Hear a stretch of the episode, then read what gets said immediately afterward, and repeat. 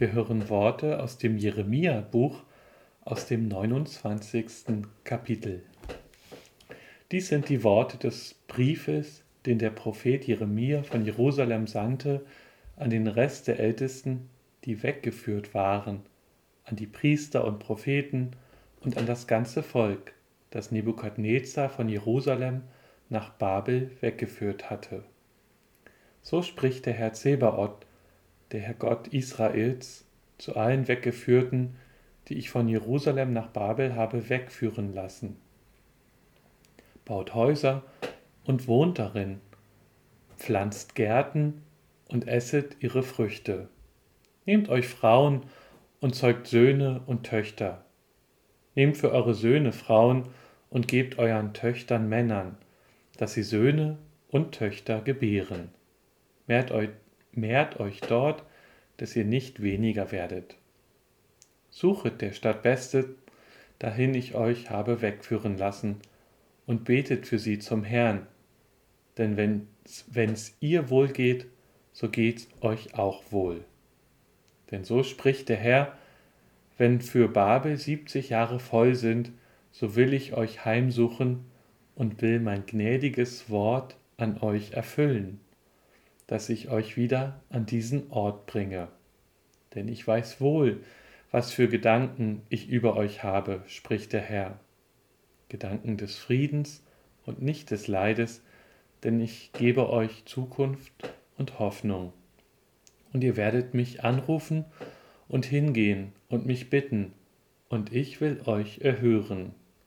Ihr werdet mich suchen und finden, denn wenn ihr mich von ganzem Herzen suchen werdet, so will ich mich von euch finden lassen, spricht der Herr, und will eure Gefangenschaft wenden und euch sammeln aus allen Völkern und von allen Orten, wohin ich euch verstoßen habe, spricht der Herr, und will euch wieder an diesen Ort bringen, von wo ich euch habe wegführen lassen.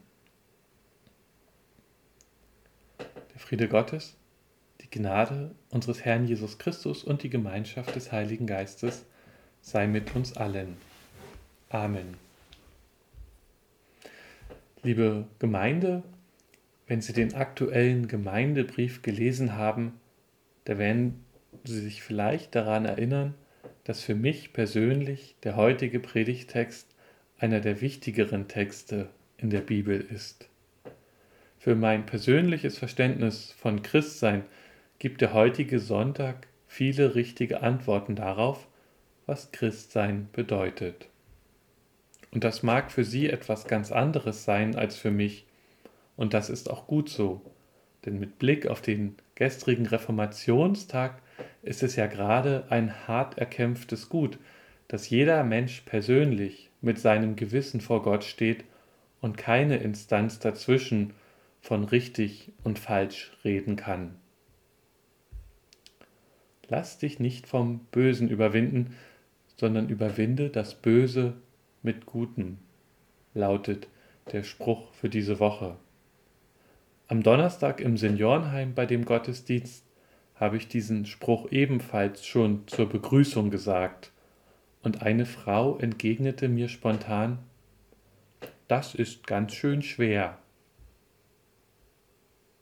Das hat mich überrascht. Zum einen bin ich nicht gewohnt, spontane Reaktion auf Bibelzitate zu bekommen, was ich aber sehr schön, auch wenn im Seniorenheim überraschend fand. Und zum anderen hat diese Frau mit ihren fast 100 Jahren Lebenserfahrung natürlich recht.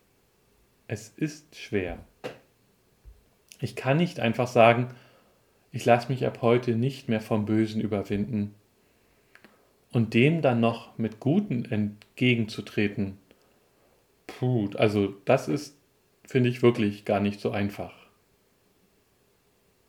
Und dieser Spruch aus dem Jeremia-Text, suche der Stadt Bestes. Warum soll ich denn das Beste für die Stadt tun? Für mich selbst und für mein Leben zu sorgen, dass das gut wird, das ist doch eigentlich schon schwer genug. Und dann noch für andere? Das kann ganz schön schwer sein. Es hat aber auch niemand gesagt, dass Christsein einfach ist. Und die Reformation hat uns natürlich noch vieles andere gelehrt, aber auch das. Am Anfang steht der Glaube und dann kommen erst die Taten. All diese Dinge zu tun, die uns Gott für ein besseres Miteinander aufträgt, sind eben ganz schön schwer und sie setzen voraus, dass wir einen Glauben an Gott haben, dass wir darauf vertrauen dürfen, dass seine Weisungen für uns den richtigen Weg bedeuten. Und obwohl der heutige Sonntag schon so konkret wird, wie es die Bibel eigentlich nur tun kann, wünschte ich mir manchmal doch eine noch konkretere Weisung. Was ist denn der Stadt Bestes? Ich versuche immer wieder Antworten darauf zu finden. Eine Antwort habe ich in den Gemeindebrief oder einen Antwortversuch habe ich in den Gemeindebrief mit Blick auf unseren Weltladen niedergeschrieben. Vor allem dann, wenn wir uns in einer globalisierten Welt verstehen und nicht nur für unsere Stadt verantwortlich sind, sondern für alle Menschen auf diesem Planeten Verantwortung übernehmen, dann suchen wir der Stadt Bestes. Für mich schreit der Jeremia-Text förmlich nach tagesaktuellen Antworten auf die Frage, was der Stadt Bestes sei. Und natürlich ist es schwer, aktuelle Geschehnisse in einen biblischen Zusammenhang einzuordnen, aber auch auf die Gefahr hin, in einigen Jahren festzustellen, dass ich komplett falsch lag, will ich es aus meiner heutigen Perspektive trotzdem versuchen. Ab morgen im Umgang mit den geltenden Lockdown-Verordnungen können wir meines Erachtens sehr wohl und sehr gut üben, was der Stadt Bestes sein soll. Klar ist, so ein Lockdown ist auch gar nicht so einfach. Wir als Gemeinde und jeder einzelne Christ, jede einzelne Christin, wir müssen uns fragen, wie wir hier für unsere Stadt das Beste tun können. Mit der Lockdown-Befreiung für Gottesdienste könnten wir es uns ganz einfach machen. Wir erklären einfach jede Veranstaltung der Gemeinde zum Gottesdienst. Wir beten am Anfang und am Ende wird ein Segen gesprochen und schon betrifft uns der Lockdown gar nicht mehr. Ich bin mir aber ziemlich sicher, dass Schlupflöcher in den Verordnungen zu suchen das Gegenteil von der Stadt Bestes suchen ist. Mit Blick auf die steigenden Zahlen scheint zum Schutz von Risikogruppen der Lockdown das einzig Vernünftige für unsere Stadt. Beim ersten Lockdown im Frühling ging es mir ein bisschen so, als wäre ich in eine ferne, fremde Gegend gesendet worden. Jeder Mensch, dem ich begegnete, konnte mir auf einmal gefährlich werden.